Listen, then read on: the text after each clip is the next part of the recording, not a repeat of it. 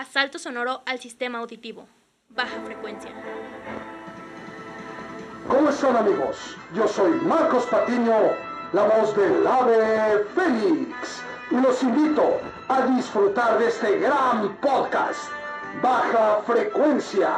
No se la pierdan y recuerden que con el ave Fénix y con baja frecuencia no se juega. Ave Fénix. Esto es Baja Frecuencia, un podcast dedicado a la cultura underground, difusión, entrevistas, debates, notas, análisis, conceptos y todo lo relacionado con la cultura alternativa, contracultura y cultura underground.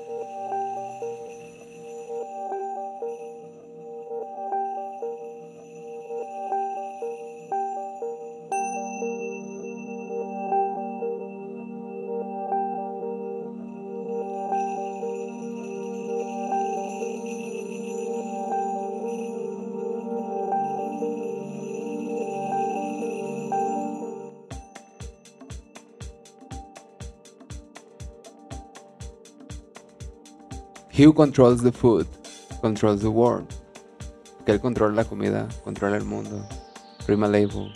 Para 1963, la Organización para la Agricultura y la Alimentación de la ONU y la Organización Mundial de la Salud fundaron oficialmente la Comisión de Códex Alimentarios, que está reconocida por la Organización Mundial del Comercio. Durante la conferencia ah, para la National Association of Nutritional Professionals en el 2005, Prima Label ah, nos hace saber ah, un poco acerca del Códex Alimentarios o Libro de la Alimentación. Conforme al Código Códex, ah, cada una de las vacas en el planeta debía ser revisada y tratada genéticamente con una hormona recombinante de crecimiento propiedad de la compañía Monsanto. Además, cada animal en el mundo usado como alimento debía ser tratado con antibióticos subclínicos y debía ser tratado con hormonas exógenas de crecimiento. Bienvenidos a Baja Frecuencia. Estamos de, cuenta, de, de nueva cuenta por aquí eh, proporcionarles un poco de contenido y, en esta ocasión, bueno, pues vamos a tener un programa muy especial. Uh, tenemos uh, invitados de gala y, y, esperamos que lo disfruten. Uh, ¿Qué tal, Iván, Mario? De nueva cuenta con ustedes y, y pues vamos a darle seguimiento a esto y porque usted no lo pidió, estamos otra vez aquí en baja frecuencia. Ahora tenemos invitados de lujo y va a estar muy interesante. Mario, ¿cómo estás? Empecemos. Muy bien, muy bien, Iván. Pues estamos aquí en este podcast llamado Baja Frecuencia, un podcast de cultura underground y contracultura. Y pues sí, en esta ocasión estamos de manteles largos porque tenemos aquí invitadazos de lujo que ya tenemos muchas ganas de invitarlos. Ellos son un proyecto independiente, un proyecto underground y que realmente está marcando la diferencia en la ciudad con hechos, ¿no? No solamente diciendo que ellos están haciendo el underground y que son personas que además pues conozco de varios tiempo y que me consta pues que ellos hacen cultura underground.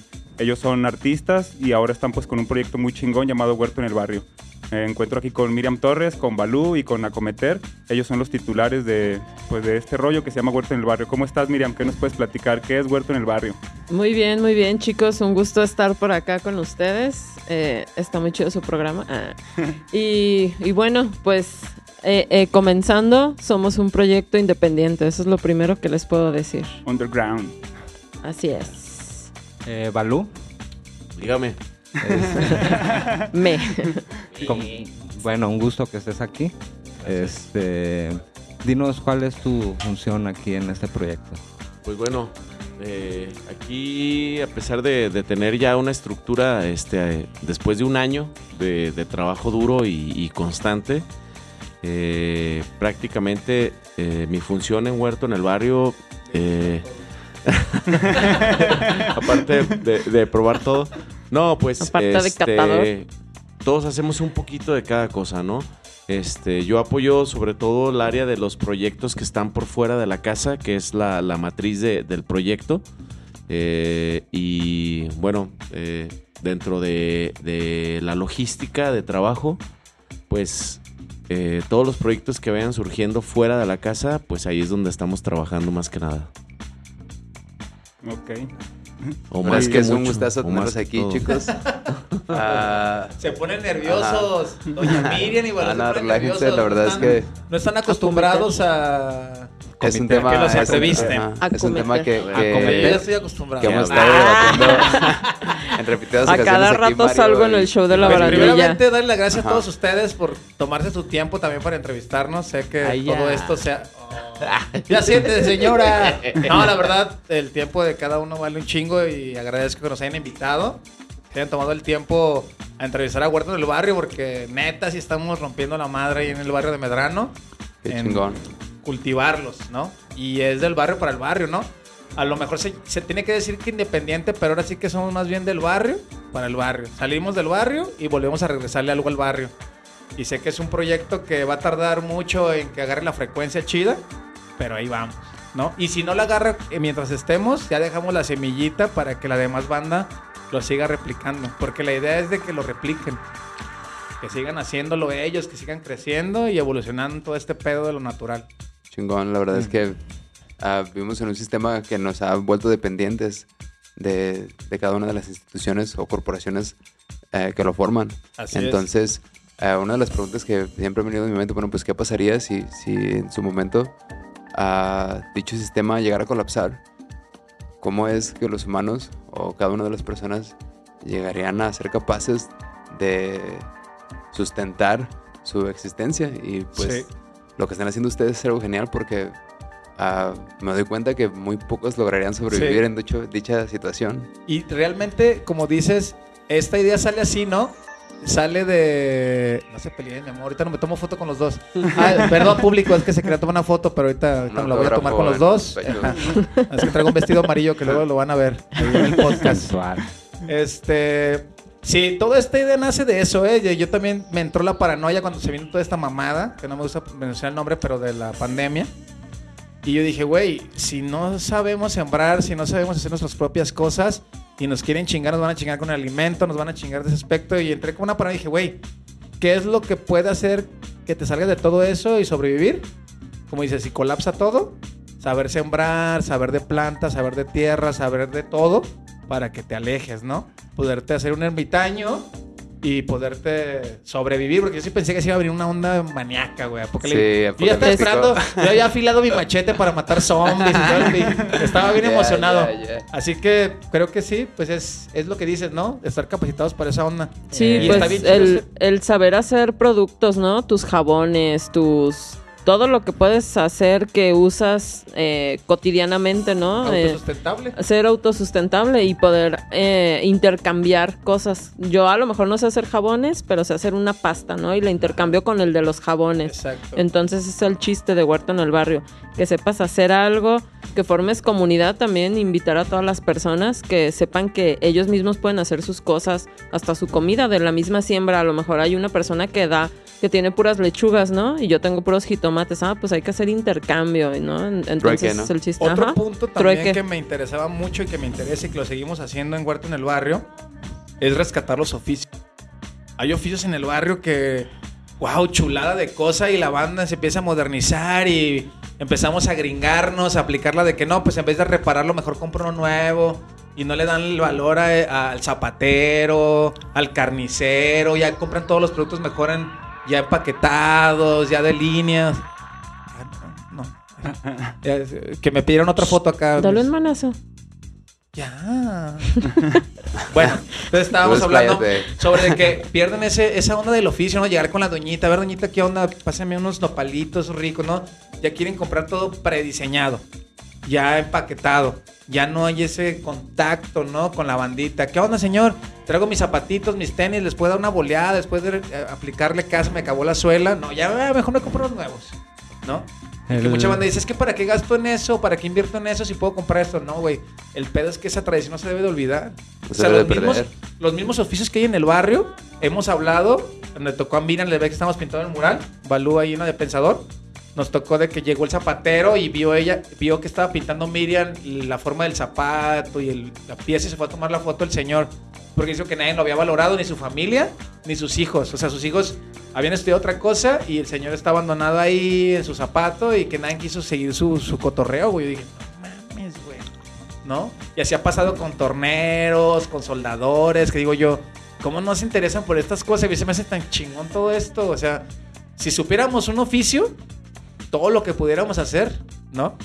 Genial, sí, la verdad. Eh, independientemente de que nos esperemos a que haya un apocalipsis zombie, un apocalipsis zombie, perdón, también es hay que voltear a nuestro alrededor y ver lo que es evidente, ¿no? Que vas a una tiendita y no vas a esperar encontrar algo saludable.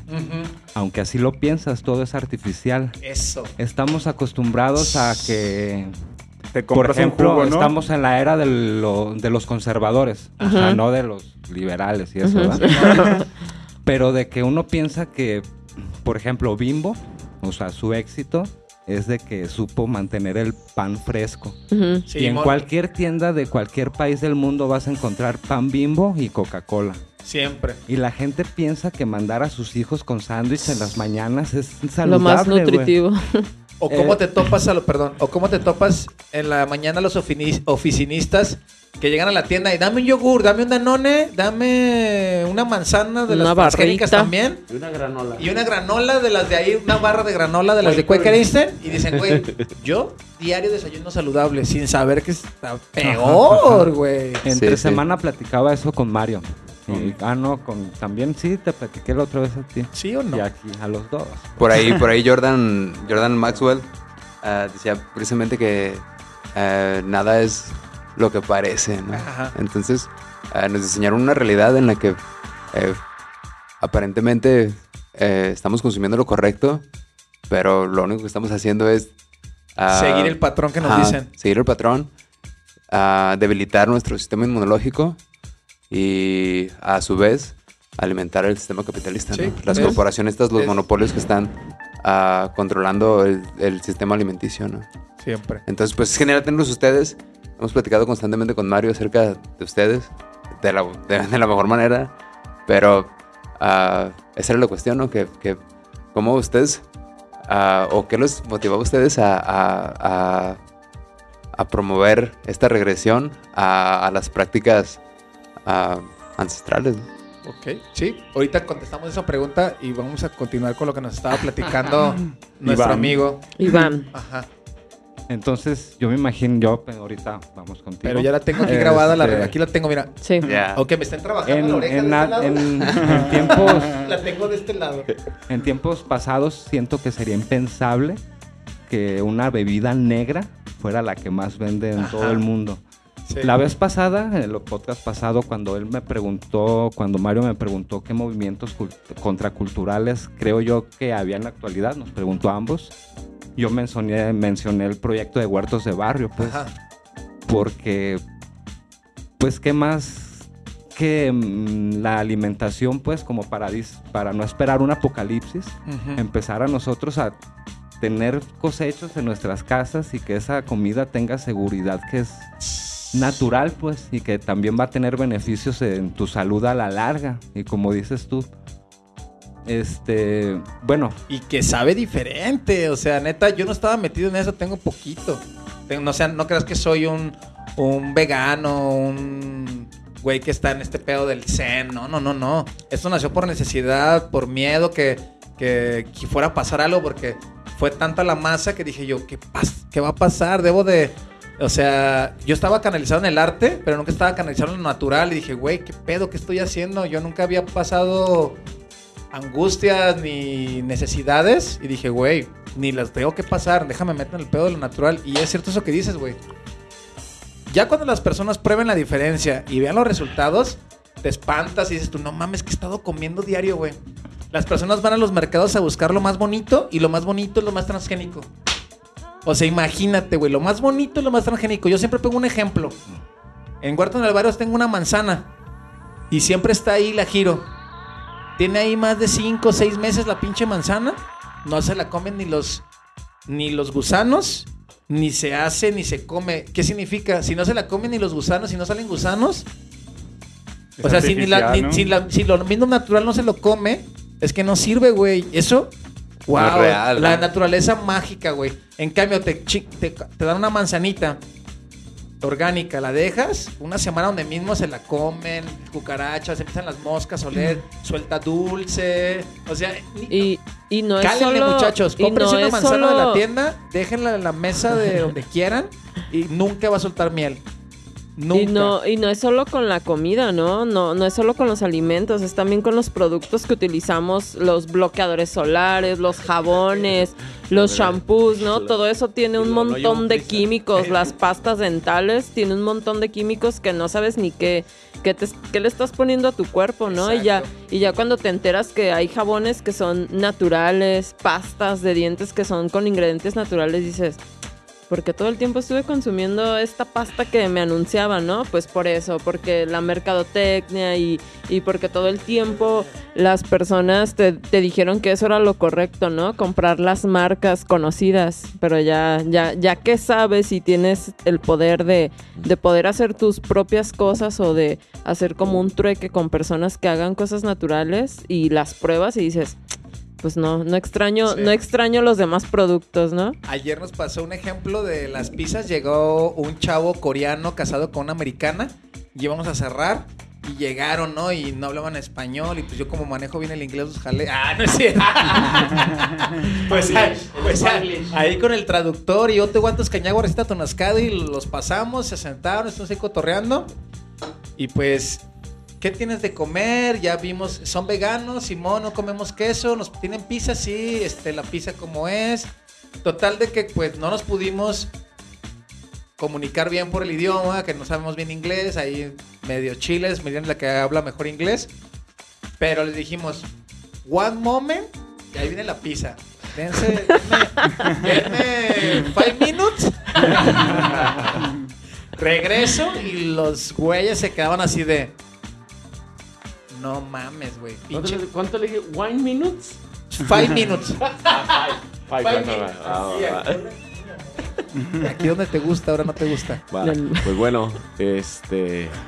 Ya, eh, pues sí, aparte de todo lo que se ha mencionado, prácticamente también Huerto en el Barrio tiene sus pilares, ¿no? O sea, sus pilares sólidos, donde una de las cosas es aparte de nutrir al barrio, que implica pues un montón de cosas, ¿no? Es también generar una, una, una dinámica solidaria con toda la gente, ¿no? Y, independientemente de que seas o no seas del barrio, ¿no?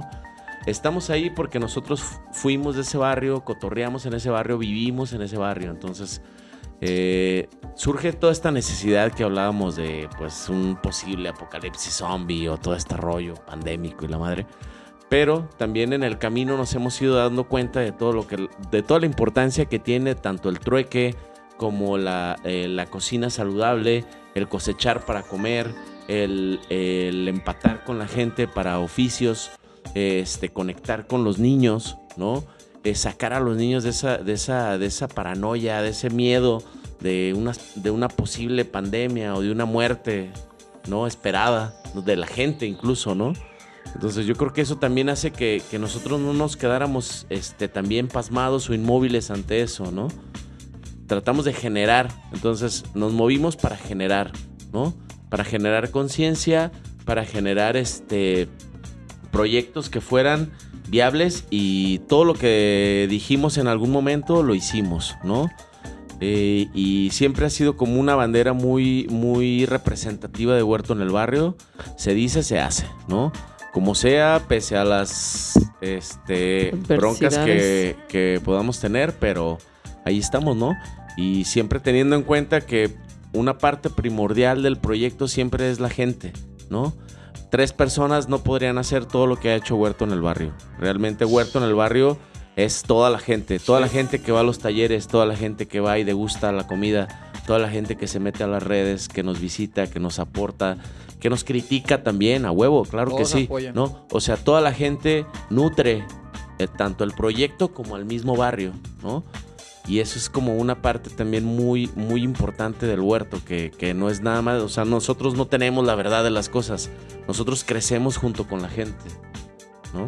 Y que somos un generador de seguridad, eso es lo que me gusta un chingo. Que la banda llega ahí bien negativa y le damos seguridad, güey. La banda dice, es que ahí me dijeron que yo no podía. Ah, no mames, güey, todo se puede, ¿no? Hay que hacerlo, güey. Eso está chido. Hay mucha banda que llega bien negativa al huerto. Les digo, güey, aquí, aquí venimos a ser positivos a hacer cosas chidas, güey. Aquí no hay no, aquí no hay no se puede, yo no pude. Y vámonos, güey.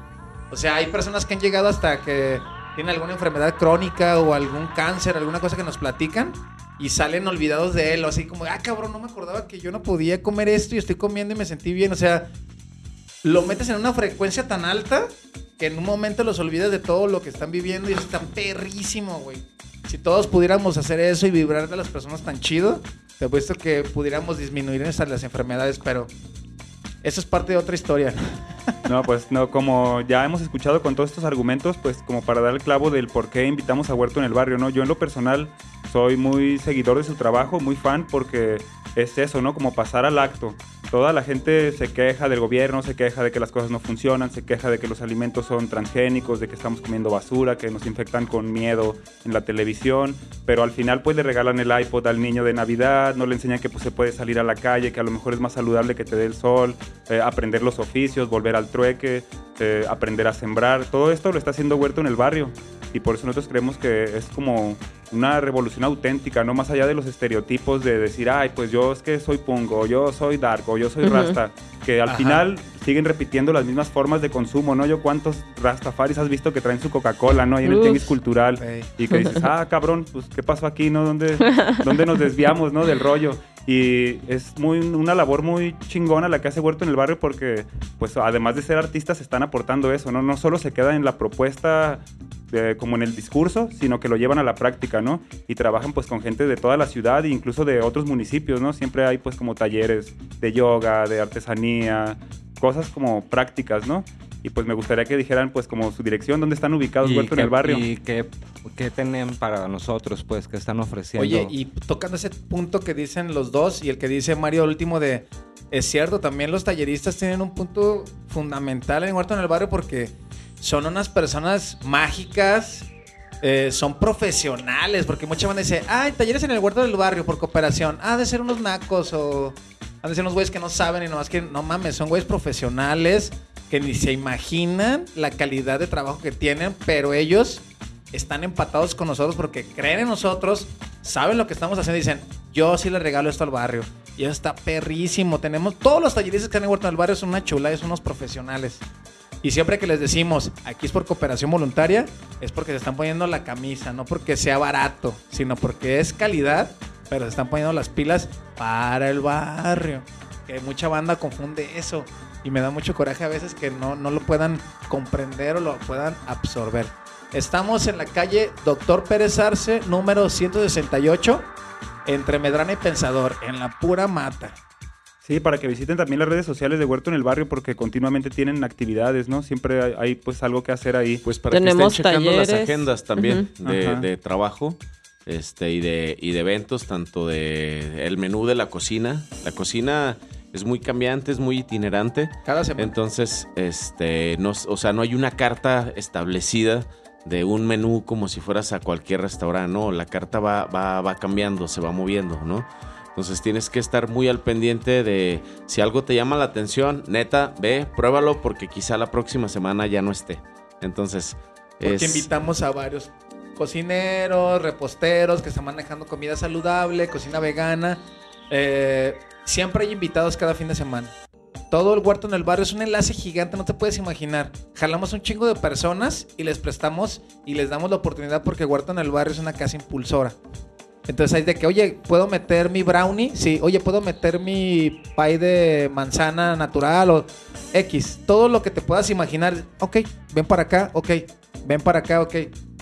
Entonces empezamos a tener, oye, que yo traigo un chilito, oye, que yo traigo esto, que yo traigo una salsa, que yo traigo un aderezo. Vénganse, vénganse, vamos a ver qué podemos hacer. Entonces la carta se formula una semana, una semana.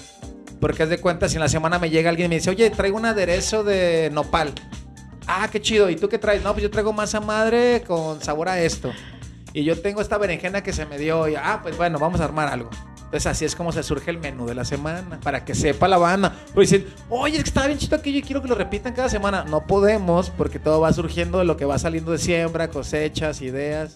Sí, ahí tenemos, eh, tenemos barra de bebidas artesanales, tradicionales. Tenemos, el menú que estamos manejando ahorita es vegetariano o vegano, ya que por ahí por la zona no hay nada vegano ni vegetariano. Y, nosotros no somos ni veganos ni vegetarianos, comemos carne.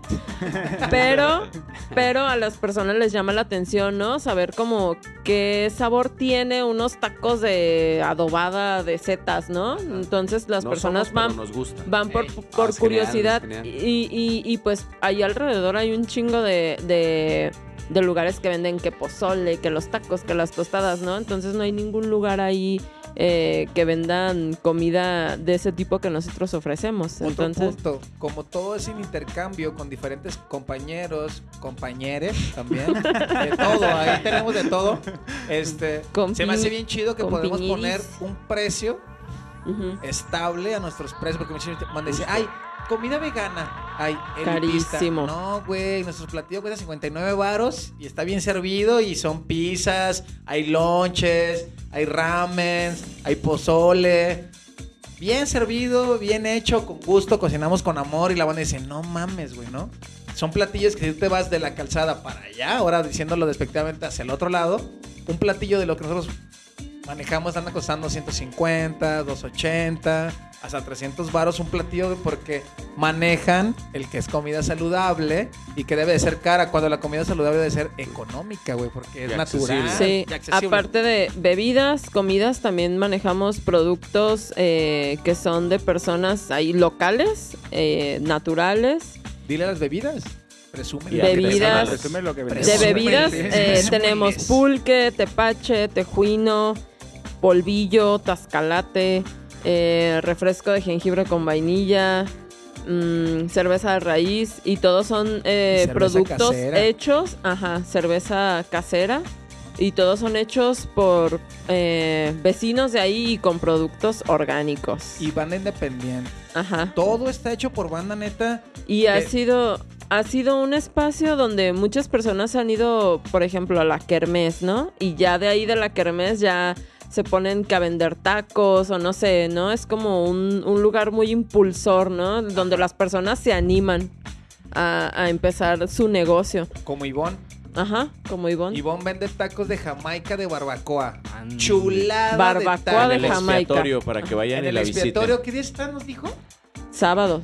Los sábados vayan al expiatorio abajo, al frente del templo, ahí lo van a ver. Busquen los tacos de Jamaica. Ella salió de la kermés de ahí de Huerta en el barrio son unos tacos que no te imaginarías. Si te dice que son de Jamaica, si no te dice, no, sabes que son de Jamaica. Bueno, aparte de eso, también tenemos todos los insumos para huerto, eh, semillas, tierra, sustratos, plántulas, todo lo que necesitan para su huerto. Ahí lo encuentran macetas también, unas de diseño, otras ah, más, más tradicionales, pero ahí todo pueden encontrar ese tipo de cosas. Este, ¿qué más tenemos? Las macetas de una yesera que nos hace el paro hacer nuestros diseños de ahí del barrio de Tetlán. Eh, las tierras, las semillas también que tenemos acople con Bioquali. Digo, somos una gama de enlaces que no te puedes imaginar que llegan al huerto a precios especiales para el barrio, güey. Es lo que la banda debe de captar. Talleres todos por cooperación y eventos. Llevamos cosas que la, el barrio de ahí, pues, es algo muy diferente, ¿no? bandas de blues, eh, música de jazz, este, cosas que las personas de ahí no están acostumbradas a ver. Pero pues también no es, no es, no es, no es que les cobremos, sino si quieren dar algo, pasamos el sombrero y pues. O incluso dentro de lo tradicional, ¿no? O sea, fuera del blues, del jazz, de todo eso. Eh, por ejemplo, este, este 15 de septiembre hubo música tradicional, jaraneros, baile típico hubo un evento como para una senaduría, algo muy algo, la señora del barrio algo muy que la gente lo sienta de ellos, ¿no? Llegó la señora que vende la cena increíble a media cuadra y metió su senaduría huerto en el barrio. Y fue una fiesta, realmente fue, una fiesta del barrio. unos bailarines de folclórico. Entonces es, es parte también de, de no decir aquí, o sea, quien a lo mejor nos, este, pueda escuchar o nos pueda ver en la red de, ah, puro business, puro... No, no es solo eso, o sea, también es impulsar a la banda, conectar con la gente y darle, ¿no? La casa es eso, como dijo Cometer, es un impulsor, ¿no? ¿Para dónde? Para donde tú lo quieras ver. Si fuera business lo hubiera puesto en Terranova y te fuera un millonario. bueno, esto es algo que a mí me, me ya gustaría andaríamos en la, Japón. la verdad, pues para invitarlos, ¿no? A que consuman también todos estos productos, ¿no? La gente a veces se deja llevar como por ese rollo de que puro business, pero pues lastimosamente la verdad es que vivimos en el capitalismo, ¿no? Y que es un esfuerzo muy cabrón mantener un proyecto como este, ¿no? Eh, ustedes tienen una casa, ¿no? También y que pues necesita mantenimiento, hay que pagar servicios, agua, luz y eso. Y todo esto se mantiene mediante pues todas estas dinámicas, ¿no? Sí. Mediante lo que se vende en la cocina, los productos que ahí se truequean. Pues esto es, es un esfuerzo difícil No, intentar es- sembrar conciencia en un mundo que pues, todo se mueve con dinero, ¿no? Sí. Realmente. Y, es, y es un montón de cosas. Neta, mucha gente nos puede escuchar y decir, ay, güey, estos vatos, eh". La neta, todo es independiente y nos ha costado un montón de trabajo. Todos O sea, tenemos nuestros trabajos. ¿Y qué Miriam trabajo? tiene, Miriam Y- tiene tres trabajos, Balú tiene un trabajo, yo tengo trabajo extra dos, o sea, nadie vive del huerto. Y nos toca ser, y nos toca ser creativos. O sea, eso es lo que la banda a veces no, no capta porque está muy acostumbrada a otra dinámica de, de- de que o los proyectos este, maquillados o disfrazados de ACs, de un chingo de cosas, ¿no? Lo hacen. Acá, la neta, este... Todo se trabaja por cooperación, por la gente, por este, aportaciones. Eh, tenemos un, o sea, siempre estamos generando un montón de ideas para poder generar recursos, porque como ya lo dijeron, la neta es eso, o sea, es una casa que se paga una renta, tiene servicios, tiene un montón de cosas que se tienen que pagar para que pueda funcionar esa maquinaria, ¿no? Entonces, dentro de ahí tenemos un proyecto que acaba de concluir, que era la recolección de PET. Ahorita está invitando a toda la gente también que todo el, el papel, el cartón, todo lo que tengan, vayan y lo lleven a Huerto en el barrio. Para, ¿Por qué? Porque de ahí nosotros llevamos a las recicladoras. ¿Para qué? Para generar un poco de recursos para seguir huevo. con los talleres adelante, ¿no? Para que la gente pueda seguir teniendo acceso a todo eso que en cualquier otro lugar le costaría un dineral. Y porque lo conocemos y hemos estado en ese medio Lo sabemos. te cuesta un dineral. Entonces, aquí te lo traemos accesible y para que, pero todo eso atrás lleva un montón de trabajo, ¿no? Desde llevar ese PET que, que estuvimos trabajando un tiempo a las recolectoras, ahora llevar el papel, ¿no? Aparentemente dices, bueno, ok, ahí está, ¿no? Yo voy al taller, doy mi cooperación y todo el rollo. Ok, por eso lo manejamos como una aportación consciente. Ni siquiera ya es voluntaria, es consciente. Eh, ¿Por qué? consciente. Porque tú dices, bueno, o sea, si yo tengo una, una la nota y yo puedo pagar mil pesos por este taller, pues a lo mejor puedo dar 100 varos. Pero a lo mejor hay un vato del barrio que dice, pues a mí también me late, pero pues yo no gano lo que gana este vato y yo Yo puedo, puedo dar dar 10. 10. Adelante. Sí. Los dos son bienvenidos. Simplemente está en tu mente, ¿no? Y está en tu conciencia. Pues ¿no? es posible, es posible que, No, que y- yo no tengo empleo, A huevo. pero quiero alcanzar esa, esa capacidad de poder autosustentar a mi familia. Puedo acudir con ustedes Sí, y tener acceso a ese tipo de productos Sí, o a ese tipo de enseñanzas, Sí, talleres que sí, ustedes están ofreciendo. sí. Es sin- que de eso se trata. Qué Y muchas personas les da miedo o les da, porque la- como la casa, la neta, la hemos maquilado entre muchos artistas, la rehabilitamos muy bien, era una casa baldío y la volvimos una casa, neta, se ve fresona, güey, pero no es que seamos fresones, sino queríamos que supiera el barrio, que pueden tener algo bien verga en el barrio sin salir del barrio.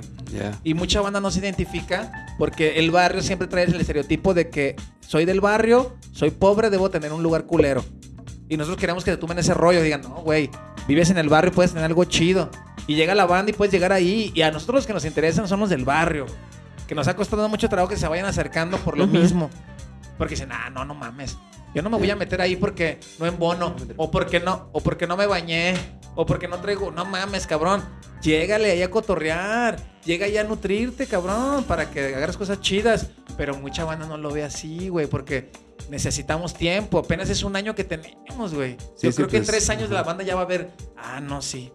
Ah, no, sí.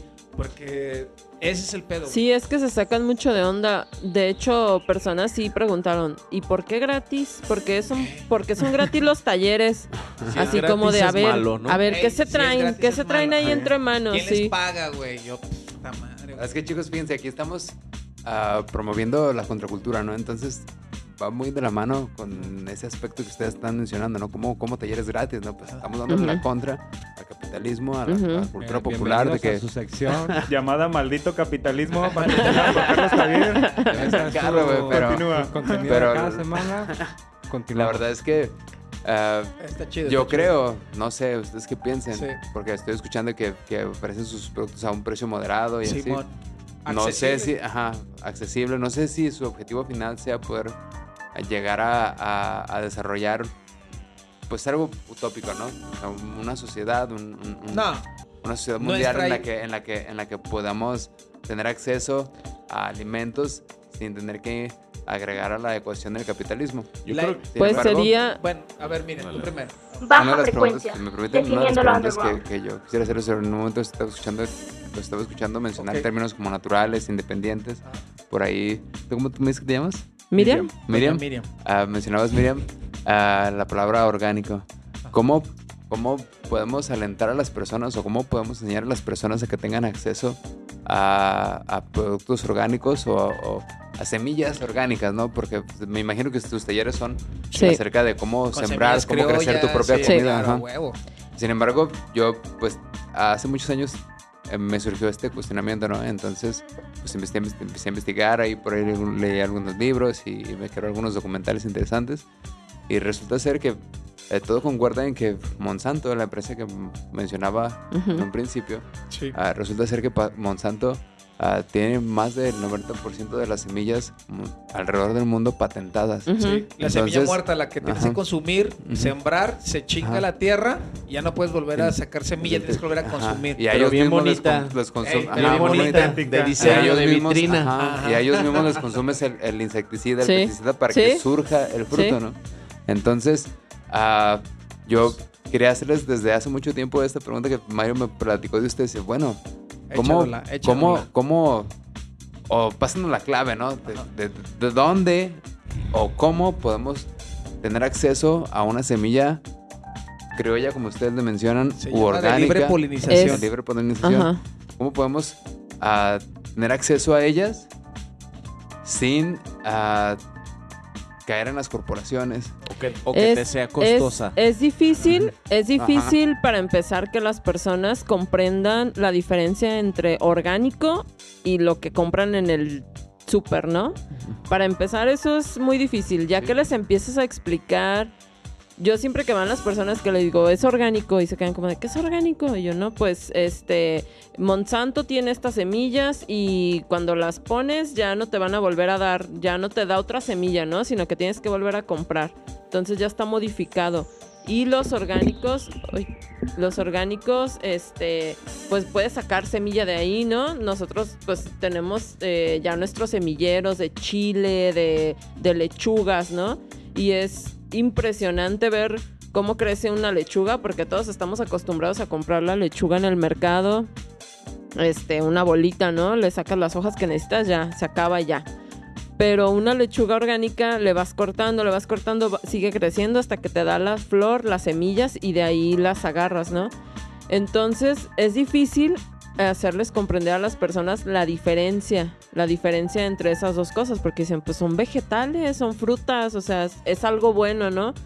Pero no saben que no, no es bueno porque no te está nutriendo realmente. Es real, Ajá, es, nada más verde y bonito y ya, pero no te está dando ningún ninguna nutrición real. Y a manera rápida te puedes dar cuenta si comparas uno y otro, ¿no? O sea, desde lo más simple hasta lo más complejo. O sea, un melón orgánico y un melón de frutería. El sabor. O sea, tú lo ves y aparentemente pueden, pueden ser iguales, ¿no? Pero tú pruebas. O sea, pruebas y sientes desde la energía que te da uno, o sea, traen una información genética muy cabrona, ¿no? Y eso es lo que se ha ido perdiendo con todo este rollo de Monsanto y con la semilla criolla eh, o de libre polinización, ¿no? Y qué es lo que, en lo que caemos en esto, ¿no? ¿Qué le vas a invertir a tu vida? Salud, este, pues, ¿no? Y que siempre lo orgánico o lo artesanal o todo este rollo ha ido muy ligado a que es muy costoso, que no es para todos, ¿no? Entonces yo creo que esa es parte de nuestra, de nuestra pelea, de nuestra lucha y de nuestra, de, nuestra resistencia como tal. El decir, no, güey, aguanta. Sí se puede. Simplemente te falta dónde, cómo, información y, acércate, ¿no? Invitamos a, toda la gente a que asista a Huerto en el barrio, a los talleres. Por eso es importante estar al tanto de las redes este, de los eventos, porque van, van organizaciones o va gente súper capacitada darte una información que neta es súper valiosa. Si ya traes tú la idea de poder generar un huerto, una, una composta, un rollo así, este, te puede, te puede ampliar tu visión, ¿no? Y realmente a partir de ahí generar un montón de, alternativas para ti mismo, ¿no? ¿Para qué? Para tu salud, para tu bienestar, para, para tu día a día, ¿no? Y eso no te tiene que costar un montón de lana, ¿no? Dejen, respondo la pregunta. Él preguntó que cómo se conservaban las semillas. Esas semillas. ¿dónde, cómo, ¿Dónde puedo ir? Es que. para eso fuente... huerto de barrio, deja que te Sí, es que tiene. Sí, tienes que, este, hay hasta bancos de semillas, como bancos de, de maíz, que son como lo que cuidan mucho, ¿no? La, el maíz criollo. Entonces, este, hay personas que ya tienen tiempo, pues, uh, cultivando, sembrando sus, sus alimentos y de ahí van sacando van guardando las semillas y las van compartiendo. Entonces así es como se, se va pasando esa semilla que es orgánica y de libre polinización. Si tú siembras un chile de libre polinización, a lo mejor te damos la semilla a nosotros, te crece tu chile, agarras tus chiles, antes de cocinar le sacas unas semillas y los pones, ahí sigues generando más semillas, más semillas, más semillas, pero tú puedes ir guardando la semilla, por decir, a nosotros nos dieron unos chiles negros y guardamos las semillas. Ahí es donde empieza toda la magia, porque dices, ah, güey, yo quiero un chile negro así grande como el que salió. Es de este la semilla, lo guardas, lo separas y vas haciendo tus fórmulas de tus, pero todo eso es natural, es orgánico, y ya vas haciendo tu banco de semillas propio. Sí, porque realmente los, los, las verduras y frutas que te venden en el súper no son orgánicas. Puedes, puedes agarrar la semilla de una manzana, te va a crecer el árbol de la manzana, pero nunca te, va a dar manzanas. Y Nunca te va a dar manzanas. Porque genéticamente está diseñada para eso. Para que no dé fruto. más. Pero ahí te va lo malo. Contaminas la tierra, güey. Tenemos dos horas, no se desesperen, muchachos. Les podemos dar hasta tres. no se desespere. Al cabo no vamos a cobrar. díganle, a las, díganle, a las, cuatro chicas que están allá que ahorita les voy a firmar. Sigue Iván, a ver, Iván. Iván, ¿qué quieres este, preguntar? es una problemática, yo siento que es, ahora me voy a poner conspiranoico. no es conspiranoico. ¿A cómo trae una, por problemática más, más... Ah, ah. Siento que hay una problemática más atrás y más de trasfondo. Yo por eso los felicito y siento que su labor es muy sincera. Más allá de la ganancia económica que ustedes generan, están sembrando una conciencia, ¿no? Que es el mejor aporte que le podemos hacer a la humanidad. Porque está luchando en contracorriente no nada más con las empresas esas de que se mm. hablan, sino porque también, al como ustedes lo dicen, la semilla transgénica no solo deja estéril a la tierra. A la tierra, pues, o sea, la deja inservible. Entonces, ahora imaginen eh, los efectos que provoca en nosotros también. Entonces, yo cuando me puse a investigar para esto encontré que eh, aparte de los sabores ácido, amargo, dulce, agrio, hay un quinto sabor que le llaman unami. Este sabor activa ciertas partes de tu cerebro que están ligadas como al placer. Y que seguramente ese sabor se perdió. Y, ese placer es que te este, genera adicción. Entonces, en parte la gente que a lo mejor hay gente que sí, o sea, cosecha su propia comida y tiene para sustentarse, pero a la primera va a ir por una Coca-Cola a la tienda, pues. Porque también aparte de que están intoxicando nuestra tierra, nos están intoxicando a nosotros y nos están enfermando. Luego hay unas industrias farmacéuticas que se encargan de entre comillas, aliviarnos. o sea, es este, por eso se me hace muy importante, se me hace muy contracultural lo que están haciendo ustedes, porque ustedes sí van en contra de la corriente y están luchando contra eso sembrando y generando conciencia, que es como le repito, pues para mí es el mejor aporte que le puedes dar a la humanidad. Sí, pues hasta ahorita que mencionas lo de las farmacéuticas, cuando te das cuenta que con puras hierbitas te puedes curar de cualquier enfermedad, ya, o sea, Las dices... farmacéuticas se les llama placebos. Te dicen placebos porque solamente te dicen que te van a curar, no te curan, pero tu mente es tan poderosa que te curas. Pues nomás te Cuando hacen realmente consumir. te das cuenta que tu mente es más poderosa que eso, es cuando te vas a empezar a sanar. Y aparte porque, o sea, ancestralmente toda la medicina, ¿de dónde viene? De las de las plantas. Entonces. Pero nos este, hicieron creer que la medicina toda la era mejor, información, ¿no? Pero ahora, ahora resulta que, ¿qué pasa? Que si te echas un tecito de esto y del otro, ay, no, brujo, chala, no, güey. O sea, entonces hay que, hay que regresar, ¿no? Ajá, Entonces, con un doctor. este- Meditar te cura, cabrón. O sea, con una pura meditación que tengas de 10 minutos, no sabes cómo te puedes curar. Pero la banda no está acostumbrada a lo interino, está acostumbrada al exterior. Fíjense, les voy a platicar un, un- un- acerca de un libro, acerca de un libro que, que yo me quebré, se llama El Universo Holográfico, Simón. Michael Talbot. Y el cuate este menciona lo que tú estabas comentando ahorita, ¿no? Él menciona que más del 90% de la medicina alópata funciona a través del efecto placebo, solo son placebos. Entonces él describe el, el- el caso de un de una persona que, que desarrolló un sistema de curación a través de la mente, ¿no? El, el concepto se llama imagery Sí. Ok. y se trata de tú mismo generar imágenes en tu cabeza en la que tú te ves saludable y feliz. Positivas, positivas. Es 100% Entonces, Entonces, empíricamente eh, te lo digo que sí se puede. Yo lo he hecho. Yo No lo he lo hecho, me dudo, van a decir ajá. que estoy loco, pero yo lo he hecho. Sí, no, no lo dudo, no lo dudo. Yo he- he- he- me he dado cuenta en mi propia vida que, que mis No, propios el- el- pensamientos... y yo te lo puedo decir, Ajá. Es que así, ciertamente, nosotros tres nunca hemos tenido ningún tipo de cuidado, ningún tipo de extremismo en cuanto a esta cuestión pandémica.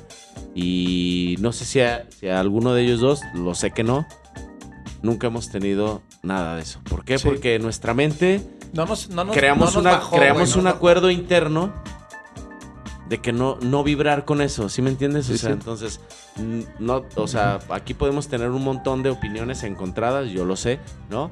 Pero pues bueno, para eso son los podcasts, ¿no? Nos Sí, exponemos- es que- nos es que- para eso, pero bueno, entonces, fuera No, de eso, échale. no, o sea, es lo que decía Cometer, o sea, tu mente, por eso los placebos funcionan, porque todo lo controla tu mente, ¿no? Pero toda la base del placebo también viene de las plantas. Entonces, nu- nunca olvidar eso, ¿no? ¿Y qué? Que no hay mayor inversión a tu salud que tu alimentación. Si estás saludable, nada te puede atacar, cabrón. Eso es, es mente sana en cuerpo saludable, sano, y cuerpo ajá. sano en mente, sana. Mente, cuerpo, Ahora, todo. chicos, ¿No? si, si me permiten ah, preguntarles esto. Pues sí, mente sana, cuerpo sano. Sí, pero dentro de, de- de una sociedad, Ajá. o una civilización dentro de la cual, como lo comentaba Iván hace un momento, vas a la, a- a la tienda de abarrotes y más del 90% A de los productos son basados en azúcar y vas al supermercado y, Y porque es más y fácil más del el 90%. accesible. Tienes hambre, vas a la tienda. ajá. Tienes sed, compras un refresco. Es lo accesible. No dicen, ay, no mames, güey, yo no voy a cortar, voy a ponerme a sembrar ah, para claro, hacer. te quieres, te quieres tomar un vaso de leche, pues no tienes una vaca en tu casa, güey. Ah, o sea, claro. Yo sí. Hay, hay- hay- hay- hay cosas que dices, bueno, pues sí, pero Es digo, que la banda tiene una mentalidad, la mayoría, no todos, que dicen, a mí no me va a tocar, eh, yo tengo que vivir y como me toque, no hay pedo. Pues A es mí que, no me va a es que tienen, tienen la mentalidad de la borreguiza, ¿no? De lo que me dice la tele, lo que me dice el vecino, una lo que me programación, dice ¿no? mi tía. Ajá, es una Ah, Yo he hecho programación. un scouting en el barrio de Medrano porque me toca ver mucho porque por ahí también vive mi abuela y me toca caminar y a veces que me dice, llévame con mi amiga. Y es de que están escuchando el radio, 50 mil muertos por la pandemia y ustedes se van a morir también y si no se inyecta van a tener esto y todo el día está el radio así escuchamos eso. Y ahora en el barrio sabe dónde se acaba de morir la señora, ¿sabe qué? Y todo el día está contaminándose el audio Sí. de que se estaba muriendo. Llegamos a la casa de la otra señora. ¿Ya viste, manita? Eh, ¿Ya viste, Celia? Que se está muriendo el otro y el otro y el otro y el otro y el otro. ¿Y, ¿y qué pasa? Sigues bajando la frecuencia. Sí. Y luego de una frecuencia le bajas la frecuencia al otro, al otro, al otro. Imagínate. Sí. 500 abuelitos en el barrio que escuchan el radio, les bajan toda la frecuencia, güey. ¿Qué pasa? Los matas, güey. Entonces nosotros lo que queremos es aumentar la frecuencia, pero en esto. Aquí, pero aquí estamos en baja frecuencia. baja y frecuencia. para bajar subirle la frecuencia. para bajar poquito los vamos Fíjate. a una rolita.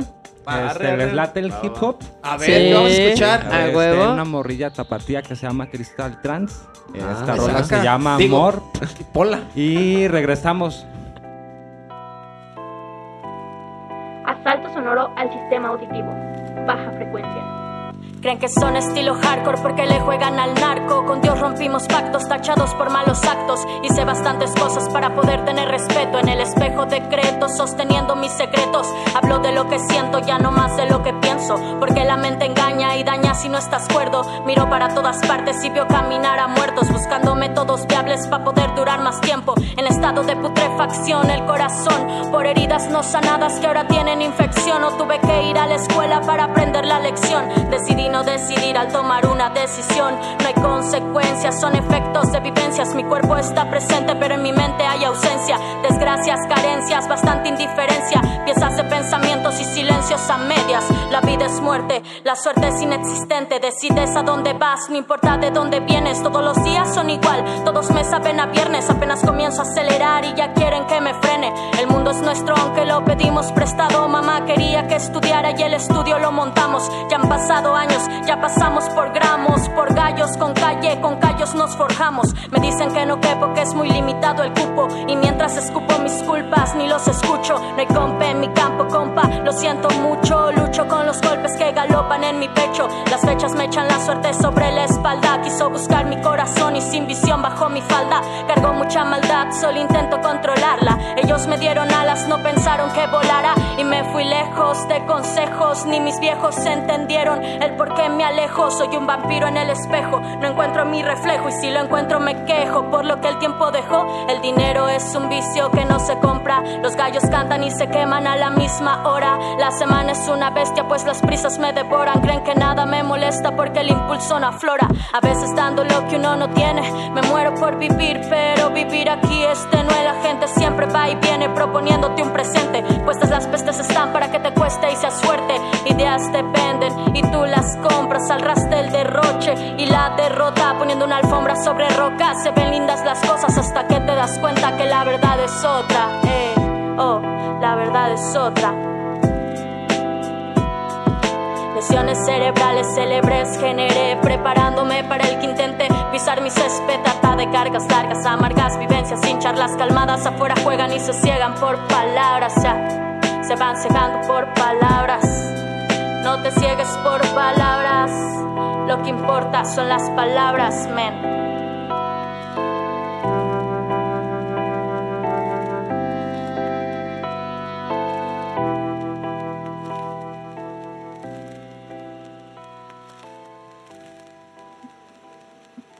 Baja frecuencia. Definiendo lo underground. Regresamos a baja frecuencia después de haber escuchado esta rolita de Crystal Trans, que también es un referente del underground aquí en Guadalajara. Les recomiendo mucho que visiten Muy sus redes rola. sociales. Una muy buena rola de esta chica de Tonalá, que pues está haciendo lo suyo, ¿no? Junto con una generación de raperos nuevos que están pues entrándole duro a esta movida del underground de difundir la conciencia, el pensamiento libre, el pensamiento crítico. Pues vamos a seguir pues con nuestra charla, ¿no? Con la gente de Huerto en el barrio. Gente muy profesional, gente seria que está demostrando pues cómo se hace esto, ¿no? Cómo se demuestra con, con hechos, no con palabras. Y pues como para darle más al rollo esto de lo que es baja frecuencia y la difusión del underground, me gustaría mucho que nos platicaran qué hacen ustedes además de, de, trabajar en esto de huerto en el barrio, ¿no? Y de sembrar la semilla y difundir la conciencia entre lo que es pues lo orgánico, lo consciente y esto. Me gustaría que me dijeran qué hacen ustedes además del huerto. Comenzamos con Miriam Torres. Bueno, eh, bueno, eh, pues yo estudié artes plásticas y es a lo que me dedico ahora, a pintar, pintar lo, lo que se pueda, botellas, eh, sombreros, lo que sea, ¿no?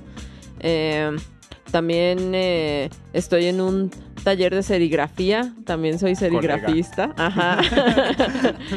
Así es. Y pues también me gusta, me gusta a veces darle en la calle, ¿no? Plasmar lo que me gusta en la calle. y dar clases también a, niños, a jóvenes, adultos de, pintura. Y... Tú das talleres, ¿no? Y en el huerto del barrio de introducción al arte y de arte, ¿no? También. Así es, ajá, de arte, de, dibujo, de pintura. Ya llevo varios años dando, dando clases. Primero empecé ahí en Beatriz Hernández, eh, pedí un saloncito y ahí empecé con varios niños de, de ahí de la colonia dando clases. Eh, he dado clases particulares también en casas y también en Huerto en el Barrio, clases de, arte y de pintura. ¿Y tú, Balú, qué es lo que haces además de Huerto en el Barrio? Uf. Pues bueno, este, yo mi formación académica soy fotógrafo. Eh, realmente nunca he ejercido como tal, o sea, a manera tan, tan extensa, ¿no? También he dado por ahí algunas clases a niños, a adultos, a todo. Pero eh, mi labor ahorita pues no tiene nada que ver con el huerto en el barrio. Este, digamos que mi, mi vehículo de sobrevivencia es... soy gerente de un bar, ¿no? Siempre, de, pero de alguna manera, o sea, siempre... Mete gol, mete gol, siempre... mete gol, mete gol, para que te visite, para que te visite, papá. Sí, ¿no? ¿Qué va a trabajar? Cervecería Rudo en Tetlán. Tetlán. Tetlán. Y bueno, actualmente eh, tenemos una marca de cerveza artesanal casera que se llama Cerveza Tetlán que los invitamos a que la prueben en Cervecería Rudo. ¿Quién hizo la imagen? Miriam Torres y Entonces, eh, los invitamos a que vayan y la prueben y pues bueno, actualmente también está en algunos puntos estratégicos en Guanajuato y... Pero sobre todo también de alguna manera siempre eh, mi trabajo de acción en el huerto ha sido más bien como en el trabajo de, de fuera y en, en, los enlaces, en la logística de trabajo, eh, pues sacando las habilidades de cada uno, ¿no? Yo he sido durante más de 20 años bartender, entonces he trabajado en, en, toda esa área, entonces digamos que pues mi trabajo que me da para vivir pues no me molesta, no me pesa porque me encanta, ¿no? Pero alterno a ello, pues viene y se gesta huerto en el barrio, entonces le entro con todo. ¿No? Sí, esto, esto se los pregunto por, por eso, ¿no? Como para que la gente se dé cuenta de que este proyecto lo están haciendo realidad, en realidad personas que sí se dedican a la calle, pues, o a hacer cosas, ¿no? Que no, no lo están haciendo como con esa intención de vivir del huerto, sino que es real, pues están difundiendo, sembrando Eso, semilla, ¿no? que realmente chambeamos en varias cosas para poder lograr nuestros objetivos, nuestros sueños, nuestros proyectos y que nos pueden investigar, pueden checar eh, Huerto en el Barrio, pueden meterse a las páginas, a ver si estamos dentro de las nóminas y van a ver que no estamos. Chéquenlo, investiguenos, somos totalmente neta, neta, neta del barrio para el barrio y eso nos da un chingo de orgullo. Es algo que pocos lo pueden lograr y, me siento orgulloso de tener a mi equipo y que el barrio nos apoye y que los visitantes también lo, lo estén disfrutando. Y esa voz tan hermosa que acaban de escuchar es de Acometer. Entonces tú dinos a Acometer, que es a lo que te dedicas tú, muchachón. el creador de la frase, más creativo que atractivo y sin permiso sabe mejor. A ver, tú a cometer, ¿qué es lo que haces además de chambear el huerto? El creador de la frase. Ah, además de de excitar a siete, ¿qué haces? pues no nomás a siete, también puedo excitarte a ti, pero. no, pues. Casi lo logras, sí. También eh, trabajo de vez en cuando de bartender. Me gusta la bartendeada, me gusta sacar coctelería chida, hago maridajes. A veces también meto la curaduría, también soy museógrafo. Eh, me gusta hacer exposiciones, bajo proyectos, pero proyectos independientes, no de que bajo proyectos con gobierno. Eh, diseñador gráfico, pues soy como un freelance. Un freelance y me gusta sacar o innovar cosas chingonas para la banda que, que confíe en mi talento y hago que esa marca se posicione. Y está bien chido, me gusta eso. A veces no puedo alardear mucho de lo que he logrado o las marcas que he posicionado, porque pues tú sabes, como todo hay, es Guadalajara. El talento sobra, pero sobra más la envidia. Entonces, a veces mantengo el margen no decir qué funcionó, por qué funcionó, pero está bien chido, güey. Hay personas que a lo mejor me odian un chingo y no saben que se están tomando una bebida que yo fabriqué, güey, o que yo hice logo. Y se me hace bien chido eso, ¿no? Entonces, pues somos eso, somos gentes normales, personas normales que estamos trabajando para hacer nuestros proyectos, nuestros sueños realidad. Y que además tienes una larga trayectoria, ¿no? También en el graf y en el arte urbano. has, decorado varias fachadas de la ciudad y varios... Pues siempre me ha gustado intervenir. Este, tengo mi, otra frase también inmortal que es la de si permiso sea mejor. Y pues me ha gustado manejar esas intervenciones en la calle, hacer ese tipo de, de arte transgresivo, visual, ¿no? Tener esa eh, eh, esa guerrilla entre, entre el, ver lo mismo de siempre y ver algo diferente, ¿no? Un ejemplo podría ser como en el 2009, que interviene todos los Starbucks, ¿no? Por, por, un evento que me pasó de que yo estaba formalizando un negocio, ya íbamos a cerrar el negocio de hacer una campaña publicitaria para una marca y la morra me invitó a platicar del proyecto en el Starbucks y yo le dije, ok, pues vamos a formalizarlo. Eh, deja saco mi celular para anotar tu número. Y saqué un celular de cacahuatito. Y me dice, oye, este. Espera, es que si tú traes un celular de cacahuate significa que no eres un güey chingón. Porque un güey chingón trajera tal marca. me dijo, y dije, que no, pues es que yo nomás lo necesito para comunicarme contigo y mi talento está en este black book que te estás viendo las cosas. Oh, es que sabes que no, este me da mucha desconfianza ver que traigas un celular tan chafa. Y no creo que tú seas el del talento la chinga. Entonces, se me quedó la idea de que era un snob solamente el Starbucks. Entonces, todos los anuncios en una noche, eh, como unos 15 Starbucks, eh, me puse a diseñar el mismo día. Hice los viniles impresos. Y el mismo logo de Starbucks, el verde, lo hice en rojo, pero decía más café, menos snob una escalera, un carrito de mi ex. Triste historia. Luego, porque luego me va a estar escuchando decir, eh, ¿Quién te llevó puto? ¿Quién te llevó puto? de quién era? A ver, ¿cómo llegaste? ¿Cómo llegaste? La escalera era mía, pero el, que me movió fue mi ex. Y fuimos a poner en los letreros de Starbucks. Más café, menos snob. Más café, menos snob. Y fue algo bien revolucionario porque el otro día en la mañana los quitaron en putiza. Hay registro. Pero estuvo bien chido porque todos amanecieron con ese pedo de más café, menos snob. Perrísimo. Este, a propósito de nuestro programa, ¿ustedes se consideran underground? ¿Cómo ven ese movimiento, Balú? Pues yo creo que sí, porque este, venimos desde abajo. ¿De dónde vienes? Dile de dónde vienes. Para venimos de. Bueno, yo, yo, yo soy del barrio de la Benito Juárez, del, de la zona de Tetlán. Chusma. O sea, es un barrio, barrio, barrio, así como acometer este, de, la, de la colonia Revolución, ¿no? De, la, Medrano. De Medrano, del puro barrio. ¿no? De la calzada para allá, puro este, Sí nos consideramos mm, este, hasta ese punto underground. ¿Por qué? Porque venimos desde abajo y venimos chambeando. O sea, no, no venimos pidiéndole a nadie, no venimos esperando tampoco este, esas palomitas o esa aceptación de la gente. Trabajamos por lo que nos gusta, trabajamos por lo que creemos y trabajamos por una filosofía que venimos manejando desde hace ya un año en el huerto, sobre todo, ¿no? Y pues dentro del oficio y dentro de los beneficios de cada uno en su vida cotidiana, ¿no? Seguimos trabajando. ¿Para qué? Para que ese underground también sea no solamente porque luego la gente piensa que lo underground es malo, lo underground es naco, lo underground es corriente, lo underground es como, ay no, de miedo, ¿no?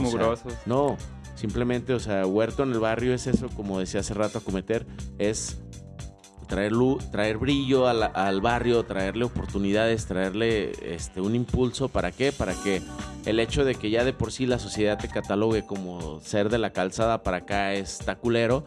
Es decir, no, güey, o sea, eres de la calzada, orgullosamente de la calzada para acá. ¿No? Entonces, o sea, güey, hubo, tanta revolución como a los siete meses que teníamos lo del huerto de, de, la calzada para acá.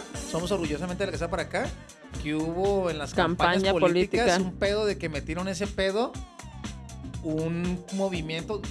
Una, de una diputada eh, ajá, en metió ese eslogan, güey. Somos de la calzada, orgullosamente de la calzada para acá, güey. Yo decía, vete a la verga, güey. ¿Qué pedo que está haciendo esta O sea, están mamando, güey. O sea, ¿cuántas veces escuchado que un político se sintió orgulloso de la calzada para acá? Y como empezaron a ver como la revolución, dijo, de ahí me puedo agarrar. Pero no, no duró, pues. Pero se me hizo bien cabrón, güey, que lo hayan manejado, güey. Y porque ahora resulta que ¿eh? todos son barrio, ¿no? Ajá, o sea, ajá. Se, Eso, se volvió moda, se volvió moda ser, ser barrio, ¿no? Entonces, neta, a nosotros nos tocó pelear, guerrear y, y, ir a la par dentro de la, de la logística del sistema y el huerto y la casa y el rescate y y estar como con todo este brote pandémico y everybody, ¿no? Pero, pero sí, este, sí fue como, como muy, muy intenso el trabajo, sobre todo por en el momento en el que crece y, se, y nace Huerto en el barrio, decir, aquí seguimos y aquí estamos de la calzada para acá. O sea, imagínate, llegas a un barrio marginado donde la neta, pues es pura ampa, puro cotorreo maníaco y empiezas a poner cajas de comida en las esquinas del barrio, güey. O sea, cajas de comida, huertos de metro y medio en madera, bonitos. Los pones, empiezan a ver que empieza a generar comida. o sea, yo les digo, güey, ni en Puerta de Hierro hay huertos en cada esquina, güey. O sea, ni en las, ni en sus privados. Y en Medrano empiezas a poner cajas de huerto de comida. La banda se queda así como de. La banda veía las plantas y nos decía, güey, están bien chidas estas plantas. Ustedes las venden, no son, son plantas, pero es comida. O sea, la banda no sabía que era comida, güey. Y ya cuando empezaron a saber, pues ya se la empezaron a robar, ¿no? pero qué chido, porque, o sea, estábamos metiéndole las Para eso eran. O sea, pero... imagínate tener en el barrio de Medrano, en cada esquina, huertos, güey. Y que los conservaran y que los pudiéramos expandir a realmente todo el sector reforma. Imagínate esa locura, güey que la señora diga, ay, necesito chiles, tráeme los chiles de la esquina que, que ya están listos. saca las papas, saca. Imagínate, güey. Esa sí es una revolución, cabrón. No mamadas, compañera. perdón, perdón, me resbalé. La verdad, la verdad es que está bien chingo lo que ustedes están haciendo, lo estoy escuchando y, lo que han logrado, pues es algo genial y, su trabajo impecable me dejan uh, boquiabierto. Sin embargo. Invitado, invitado. gracias, muchas gracias. Seguro por ahí estaré visitando los labros. Soy una persona muy ocupada porque, pues, ya sabes, trabajo, niños y todo eso, pero sin duda los estaré visitando. Ahora, uh, escuchando todo lo que ustedes están mencionando, uh, me, me, se me viene a la cabeza el, el, el, siguiente comentario, ¿no? Por ahí hemos comentado anteriormente acerca de, de Mario me ha dicho muchas veces pues, que tienes que trabajar tú en ti mismo y hacerlo tú sí, no, no lo contradigo. Sin embargo, uh, comentaba yo por, también por ahí vi en un documental, uh, o escuché por ahí en un documental uh, una supuesta frase de Buda que dice, para despertar al verdadero ser tienes que despertar a todos los seres.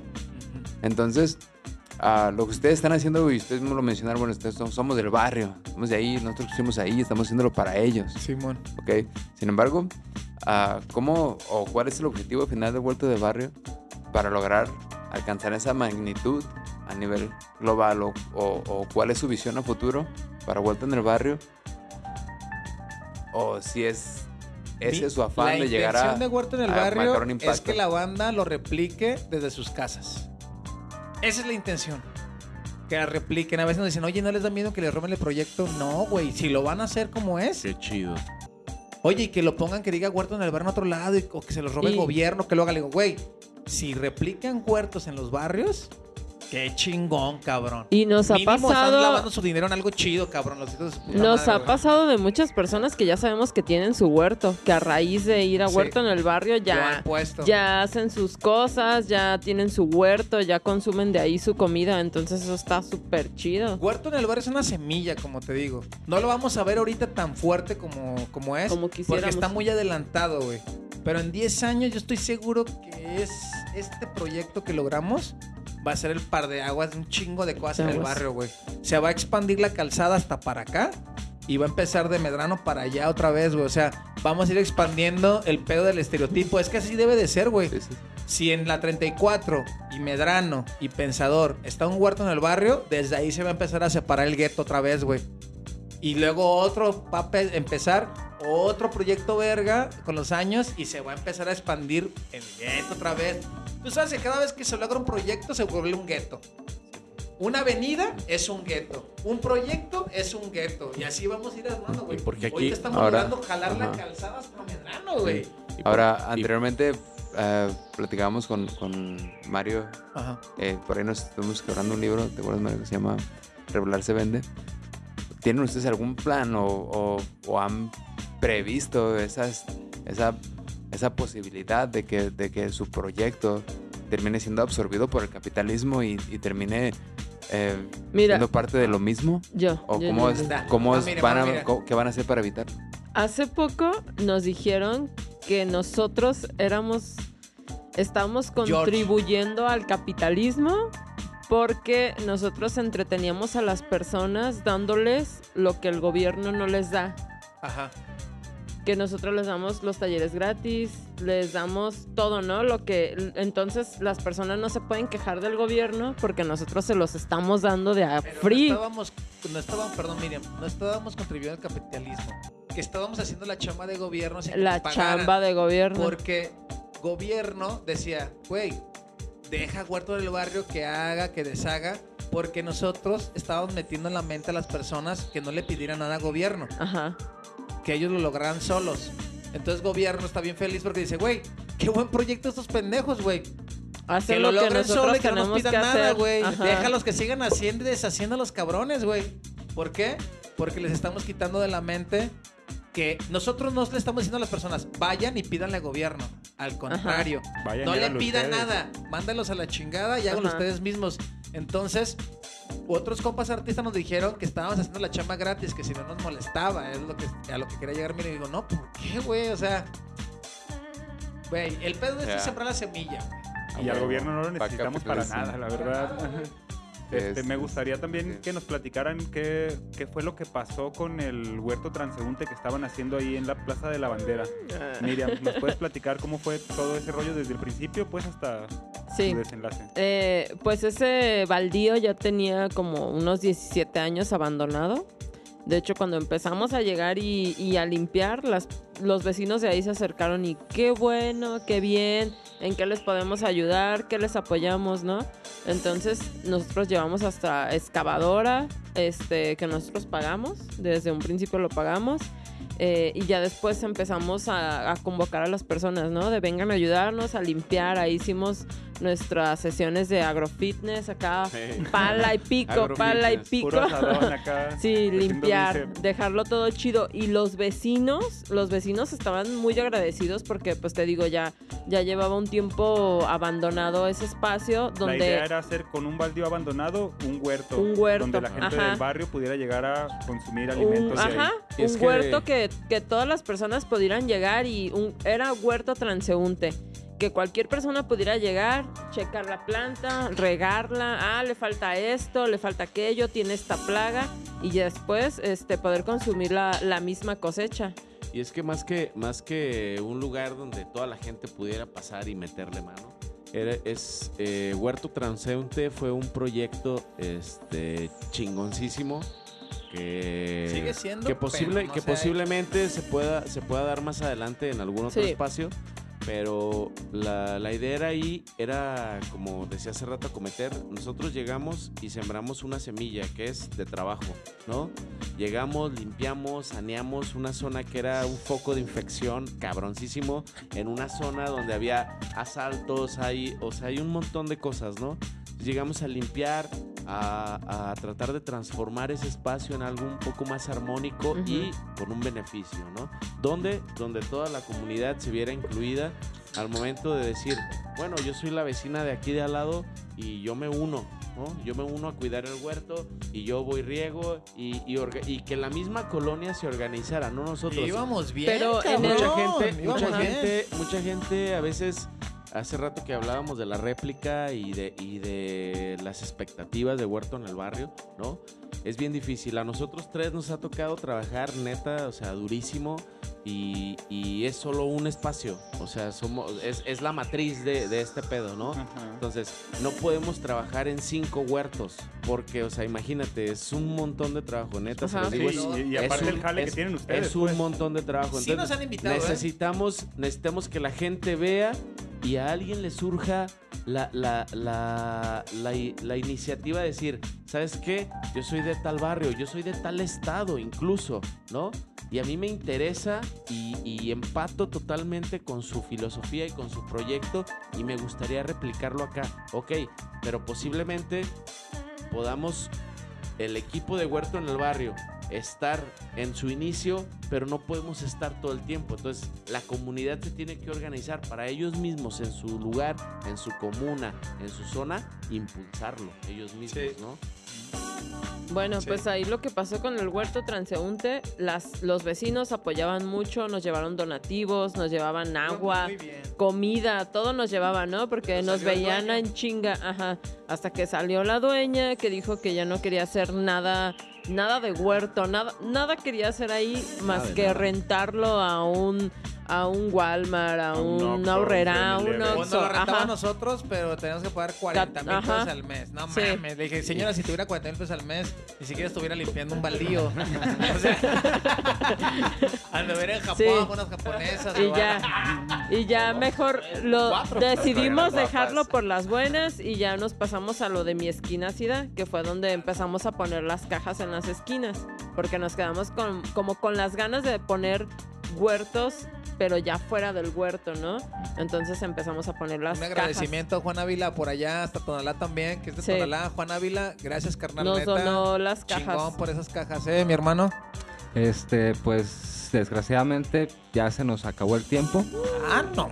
Eh, les queda abierta la invitación para volver a platicar otro día. Este, me pareció muy interesante. Siento que también quedaron cositas ahí en el tintero. Ay, porque hay un montón de qué hablar. Ajá, sí, siempre, siempre. La invitación queda abierta. Eh, aquí este es su, su podcast.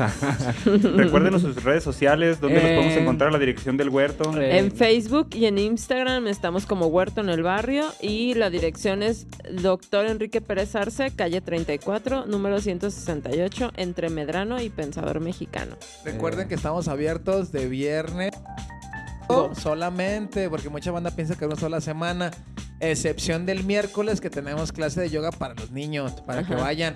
Hay una maestra chingoncísima que da la...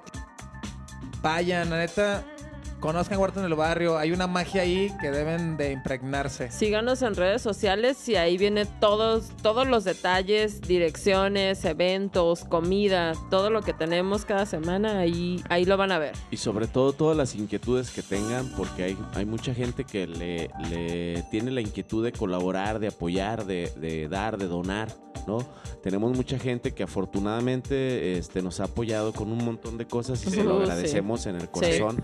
Gracias Gracias, Dani. Este, gracias a tu compa también en paz descanse. Sí, gracias, Jaime. Jaime. que nos donó la escalera. Sí, este, y a Dani que nos donó también. Hay gente que se ha ido quedando en el camino, pero bueno, este apoyó en su momento con el corazón y con y con y con todo lo que se tiene que dar, ¿no? ¿Por qué? Porque creyó en el proyecto, porque se dio cuenta de que era algo auténtico, algo real, ¿no? Entonces a toda la gente que nos escucha o que nos ve, neta, entren a las redes, revisen, vean videos, o sea, chequen fotos todo, todo el trabajo que hacemos, toda la gente está invitada a colaborar, ¿no? Este, a donar, a hacer, o sea, neta, eh, eh, Huerto en el barrio no somos tres personas, somos todos. O sea, Huerto en el barrio es toda la gente que quiera estar y apoyar con dinero, sin dinero, con trabajo, con ideas, con un montón de cosas. Chicos también, chicos y chicas y compañeros, este, también cuando es fin de semana y no los podemos atender luego luego por el teléfono, no los podemos atender luego luego por el Instagram, no los podemos atender luego luego por el Facebook, por sus preguntas, métanse a Huerto en el Barrio, pongan en el clip de información, métanse a checar lo que tenemos, ahí viene todo lo que somos, todo lo que realizamos. Si les queda una duda, ahora sí, búsquenos, traten de localizarnos porque a veces no podemos estar, como repetimos, somos tres personas que atendemos a 45, 50 personas en el día. Sí, tengan en cuenta que los fines de semana estamos atendiendo ahí para que todos tengan una experiencia muy chida en las bebidas, en la comida, en, los productos que tenemos. Métanse a la información, ahí dice todo lo que somos, todo lo que les podemos ayudar y acoplar. Y solo lleguen, solo lleguen. O vayan, vayan, No, no tengan miedo, vayan, disfrútenlo. Ya tienen la dirección, ya tienen todos los datos, solo lleguen, solo lleguen y disfruten del momento. Porque recuerden que somos Huerta en el barrio. Y, estamos nutriendo al barrio. En redes sociales, ahí vamos a compartir toda la información que nos acaban de brindar. Chicos, chicos, la verdad es que agradecerles su, su visita. La verdad es que el movimiento que ustedes están llevando a cabo es algo genial. Por ahí, este, la teoría, cuántica argumenta que el, el, cuerpo humano es un cuerpo energético, es, a huevo. vibración continua y, las corporaciones como Monsanto se han dedicado a, debilitar el sistema inmunológico a través de la alimentación. La alimentación es, el, es la fuente de energía de los humanos. Entonces, los transgénicos y, y todo este tipo de alimentos como McDonald's, no sé, se, han, dedicado a, debilitar el sistema inmunológico a un, a un, grado tan crítico que, necesitamos de vacunas, ¿no? Entonces, ah, lo que ustedes están haciendo es... Uh, Estamos volviendo al origen. Ah, volviendo al origen, reconectando a la humanidad con esa fuente energética tan cabrona que nos puede llevar a un punto evolutivo bien Buscamos vida en otro mundo en vez de cuidar el que tenemos. Qué pendejada, Que es perfecto, aparte.